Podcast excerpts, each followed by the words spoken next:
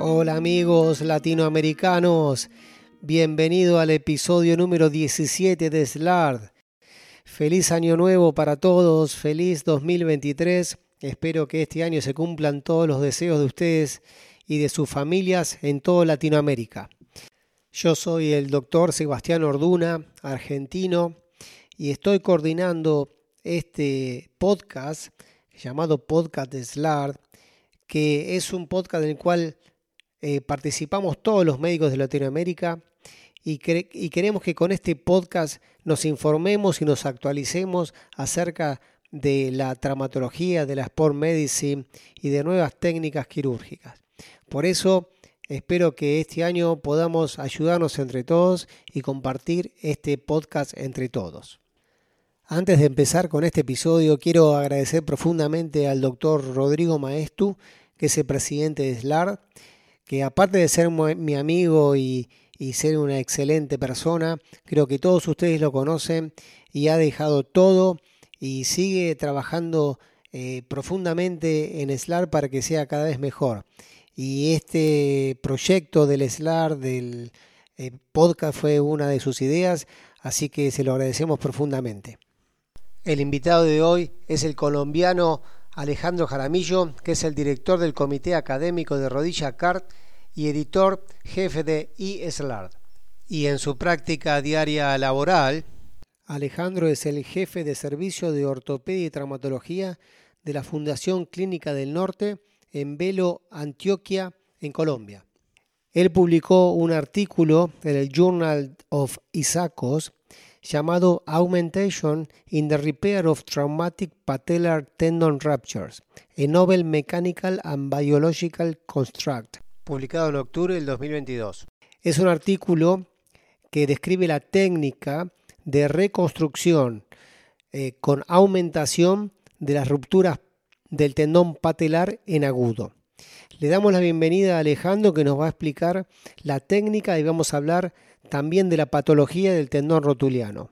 Hola Alejandro, buenos días. Te doy la bienvenida en nombre de toda la comunidad SLAR. ¿Cómo estás?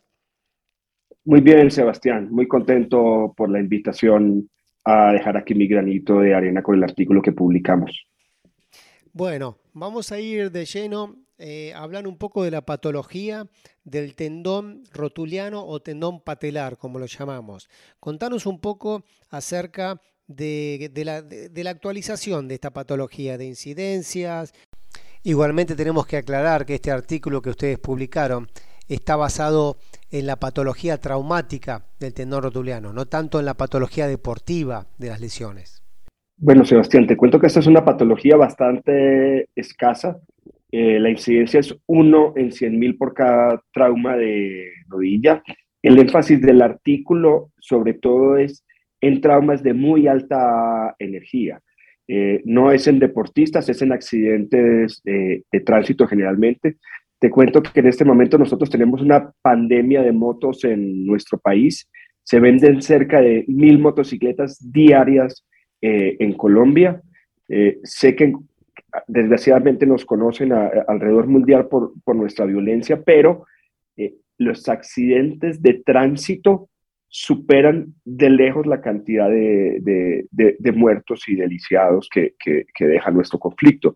Eh, estamos hablando de cerca de 120 mil accidentes de tránsito al año y unos 7.200 muertos. Eso es la tercera causa de mortalidad en Colombia. Es altísimo. El 23% de, de, la población colombiana está muriendo en accidentes de tránsito. Y ahí, en el sitio donde yo trabajo, reciba una gran cantidad de, pacientes con traumas de muy alta energía, luxaciones de rodilla y lesiones traumáticas complejas del, del, tendón patelar. Eh, eh, ese es el, el, caso del artículo.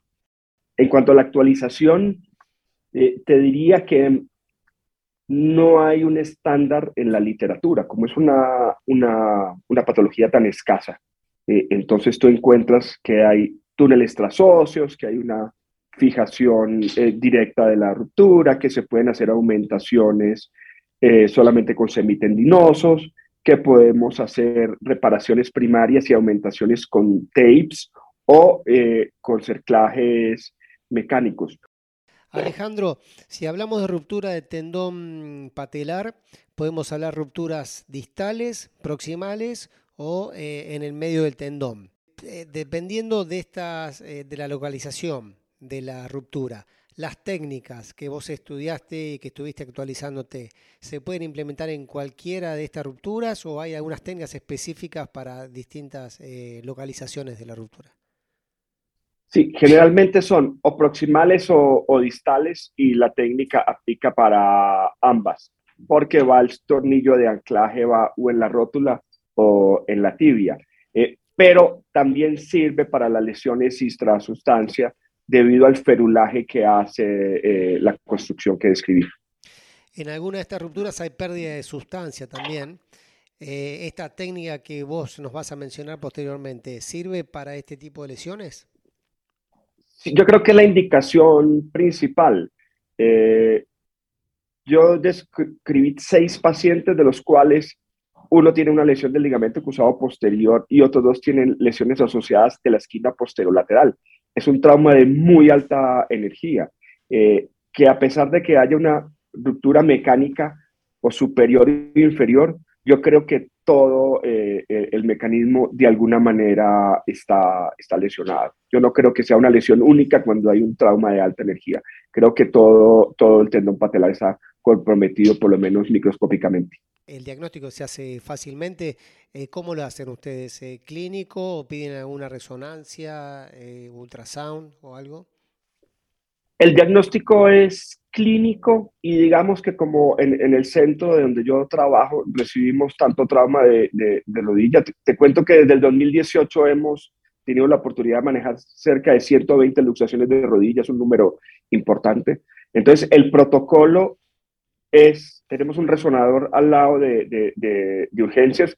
Cuando hay un paciente con un trauma de alta energía con hemartrosis, es indicativo una resonancia magnética en mi servicio, aunque suene controversial.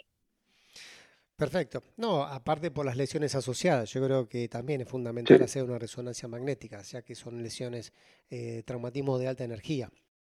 Una vez hecho el diagnóstico, entonces, ¿cómo es el em, algoritmo de tratamiento? Eh, lo primero es el manejo del edema y los tejidos blandos. Estos pacientes no van, en acudo, estos pacientes eh, se hace un diagnóstico primario de, de manejo, se miran las lesiones eh, adicionales. Estos pacientes no tienen generalmente una de una ruptura única del tendón patelar y basados en la lesión principal, que generalmente es intraarticular, procedemos a hacer la programación quirúrgica. Generalmente lo hago a las dos semanas, como te digo, para poder hacer una artroscopia tranquila, eh, no tener problemas de extravasación y, complicaciones con la cápsula rota al, al meter el artroscopio. Entonces, la respuesta es a las dos semanas, los programamos. Perfecto.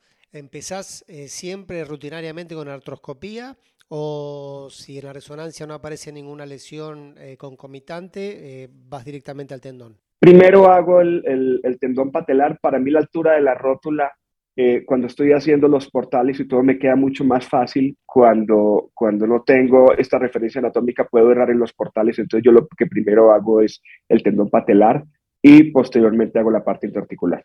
Eh, cuando hablas de tendón patelar, es a cielo abierto, haces un abordaje anterior. A, cielo abierto, sí. Bueno, ahora contanos entonces específicamente de la técnica, esta que describís en el artículo. Entonces te cuento las ventajas. Eh, como te decía, no hay un gol estándar en la literatura. Digamos que lo más ocurrido son los túneles trasocios.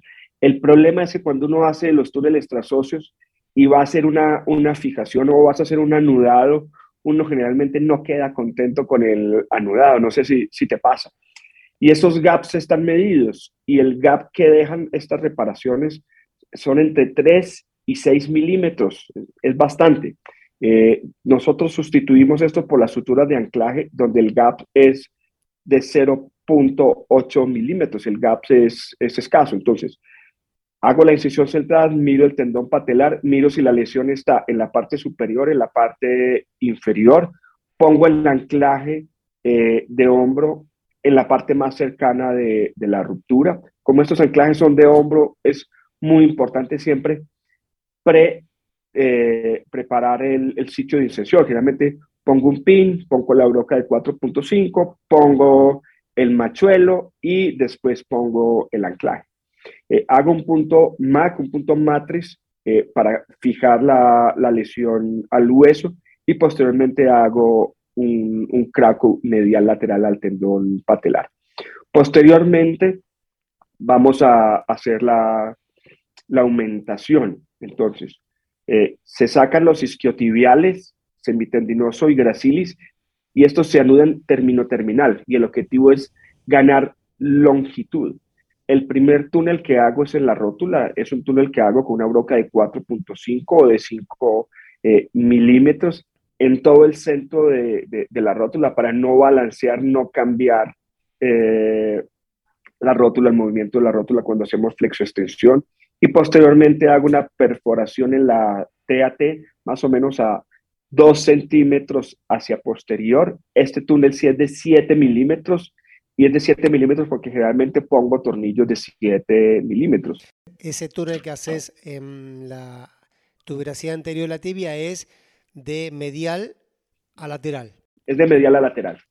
Ambos túneles son de medial a lateral, en la rótula y en la TAT. Perfecto. La rótula... Posteriormente, en todo el centro de, de la rótula para no cambiar eh, la, la, alteración, su conformación biomecánica. Perfecto. Porque si se puede hacer inferior, eh, puede sobrecargar la parte inferior contra la tróclea. Entonces, en el Ecuador no está descrito que, que, que, pasen grandes cambios. Posteriormente paso el injerto en la rótula y lo que hago es que lo cruzo formando una, una X o un 8 y paso ambos caos eh, por la tibia, uno de medial a lateral, otro de lateral a medial. Y ahí es supremamente importante saber la altura patelar, cuánto mide el tendón patelar. Generalmente hago radiografías contralaterales para medir la altura patelar, eso es una cosa.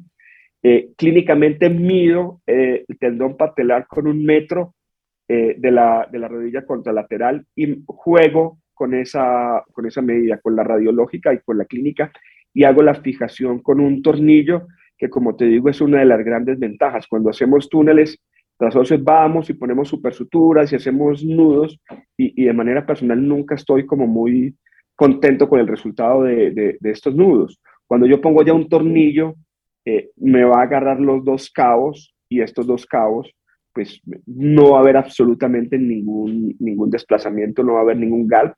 Y muy importante, mirar la longitud de los cabos que sobran para eh, que sea o simétrica y te alcance para hacer el ferulaje medial lateral o muchas veces no alcanza para hacer el ferulaje medial y lateral y mido qué lado está más comprometido y dejo el cabo más largo para hacer la férula de este, de este lado que esté más comprometido, ya sea el medial y el, lateral. Esto lo hago en extensión. En la literatura hay muchas eh, controversias hacerlo en flexión o en extensión, pero yo creo que si uno tiene medida la altura patelar lo que discurre tu tendón patelar, esa discusión no, tiene por qué presentarse. Los cabos remanentes que los vas a subir, digamos, hasta la rótula, ¿los anclas en la rótula o los eh, suturas al tendón? Yo lo empiezo a subir con el tendón patelar generalmente con, con supersutura y mi objetivo es que llegue hasta el vértice del tendón patelar y la rótula suturarlo ahí y en caso de que me sobre más, ir hacia los retináculos. Perfecto, Alejandro. Bueno, hacemos un pequeño resumen ahora para los oyentes de esta técnica. La sutura primaria del tendón, que es lo primero que haces. Luego haces el cerclaje en 8 con eh, los tendones semitendinoso y recto interno. Y los cabos que sobran los subís eh, hacia proximal y haces un, eh, sería como un doble, una doble aumentación. Y los anclas en la rótula o los suturas al tendón si no te da la longitud para anclarlos en la rótula. Sí, yo creo que la primera es la reparación primaria, el segundo es el, el, scaffold, el, donde va a ir toda la carga biomecánica eh, que va a soportar la movilidad mientras que cicatriza el tendón patelar y lo otro ya es agregarle biología al tendón. Yo creo que esas son las tres funciones eh, principales del constructo. Eh, la técnica creo que fue explicada perfectamente, entendida igualmente. En el episodio yo dejo el link para que puedan abrirlo y ver, eh, leer el artículo y ver las imágenes que está perfectamente explicada en, en tu artículo. Ahora yo, ahora te quiero hacer una pregunta que vos sabés, ¿no? Cada vez que alguien publica algo, siempre tiene algunas preguntas, eh, distintas opiniones. Entonces me voy a poner del lado de la gente que hace solamente sutura eh, del tendón con un cerclaje de alambre o con un cerclaje de fiber, fiber tape. Em, ¿Qué ventajas le das eh, o tuviste o vos crees con tu técnica que puedes llegar a tener mejor que con estas suturas primarias y con un cerclaje, por ejemplo, con alambre, que siempre lo hicimos durante muchos años? Mira, yo creo que eh, la diferencia radica en el tipo de paciente. Yo creo que si alguien tiene eh, un trauma, un trauma deportivo, que es un trauma de, de, mediana energía, tú lo puedes proteger con un tape sin ningún, sin ningún problema. Estos pacientes, voy a hacerte hincapié, que son pacientes de muy alta energía, con lesiones asociadas del cruzado posterior, lesiones meniscales, lesiones de la esquina posterolateral, donde yo pienso reparar el tendón, darle biomecánicamente eh, una ventaja para poder rehabilitar rápidos estos pacientes, porque yo no puedo dejar en extensión este paciente con una lesión del ligamento cruzado posterior, una esquina posterior lateral, un tendón patelar, porque va para una artrofibrosis. Lo que yo quiero es movilidad rápida, rehabilitación. Entonces, creo que cada paciente está en un escenario distinto. Baja energía, una reparación primaria va bien. Si lo proteges con un tape, esa sería mi elección. Alta energía, esta es mi propuesta que no me gusta del alambre, que cuando hacemos el, el anudado, que realmente al paciente le molesta, es muy difícil de, esconder y que necesitas una segunda cirugía para su retiro. Eh, ni en esta técnica ni en la técnica de, los tape necesitas una segunda cirugía. Entonces, digamos que eh, el alambre no me gusta, no lo he hecho. Si lo tuviera que hacer en un paciente de baja energía, preferiría el tape y los de alta energía. Esta es la técnica por lo anteriormente descrito. Ale, y con respecto al posoperatorio inmediato y al posoperatorio con respecto a la movilización de la rodilla, ¿cómo manejas los tiempos y qué tipo de movilización realizas? Sí, para mí el protocolo de rehabilitación depende de la lesión intraarticular. Eh, si tuve una lesión del ligamento cruzado posterior, generalmente va con un, un brace y lo dejo 0,90. Si solamente fueron lesiones meniscales, lo dejo con muletas, apoyo eh, parcial, pero siempre para ganar arcos de movilidad lo más rápido posible. En el artículo no se menciona, pero ¿hicieron algún seguimiento con resonancia magnética posoperatoria?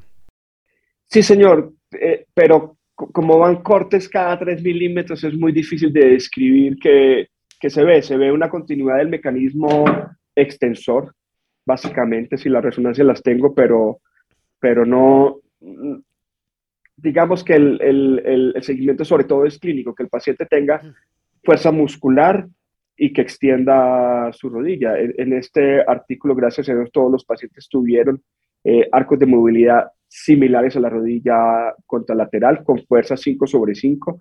De los seis pacientes, cinco dijeron estar eh, normal o cerca a lo normal. Solamente un paciente nos calificó en 7 sobre 10. Creo que son muy buenos resultados para pacientes de tan alta energía.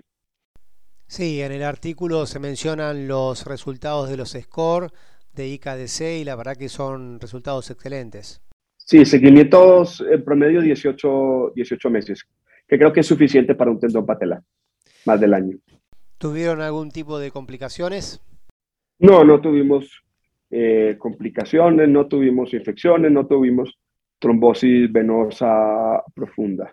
Eh, gracias a Dios, a pesar de ser pacientes de, tan alta energía, no tuvimos que hacer ninguna reintervención y no tuvimos artrofibrosis, que creo que era el enemigo principal. Esta es una pregunta que se me vino a la mente cuando estaba leyendo tu, trabajo. Eh, en lesión, en pacientes con lesiones eh, deportivas, por ejemplo, no, no tan traumáticas de alta energía, eh, se me vino a la cabeza en lugar de hacer un cerclaje con alambre o con un fiber tape, que las complicaciones ya las hablaste un poquito vos, hacer una aumentación con un semitendinoso. Yo creo que es una muy buena alternativa para pacientes en agudo deportista. Sí, yo vengo haciendo aumentaciones biológicas eh, desde el 2010 que, que terminé mi, mi fellow si es un paciente, recuerda que los tape en nuestros países los tenemos hace relativamente poco.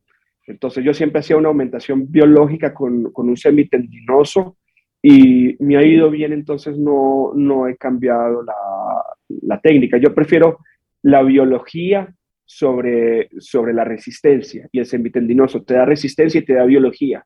Eh, los tapes te dan resistencia para no te dan biología. Creo que es una ventaja. Bueno, Ale, creo que hemos hablado de la patología, hablamos de la técnica quirúrgica. Me gustaría que cierres este episodio con alguna reflexión o tips que nos puedes dar a cualquiera de nosotros. Bueno, yo creo que para resumir, primero, esto es una técnica para reparación, no es una técnica hecha para reconstruir eh, tendones.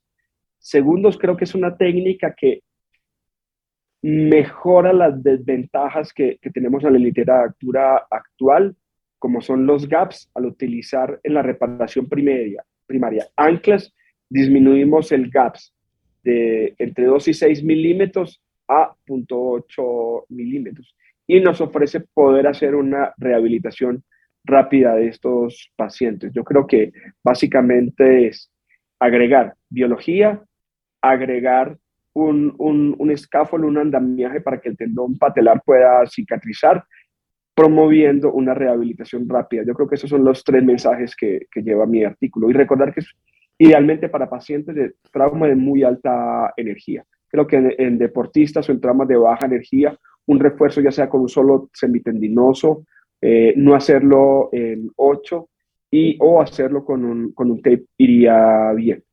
Bueno, buenísimo Alejandro, muchísimas gracias por tu aporte. Creo que es un aporte muy importante para toda la comunidad SLAR que, tratamos este tipo de, pacientes. Eh, te agradezco en nombre de todos los médicos y esperemos vernos pronto. Podés saludar a, los médicos que te escuchan. Bueno, Sebastián, muchísimas gracias por la invitación. Eh, de nuevo, un saludo fraternal a todos los compañeros de SLAR y recordarles que tenemos un compromiso supremamente importante en el 2023 que es SLAR en la ciudad, en, México. Nos vemos en Cancún y espero verte por allá. Bueno, muchísimas gracias. Te mando un abrazo grande. Perfecto, Sebastián.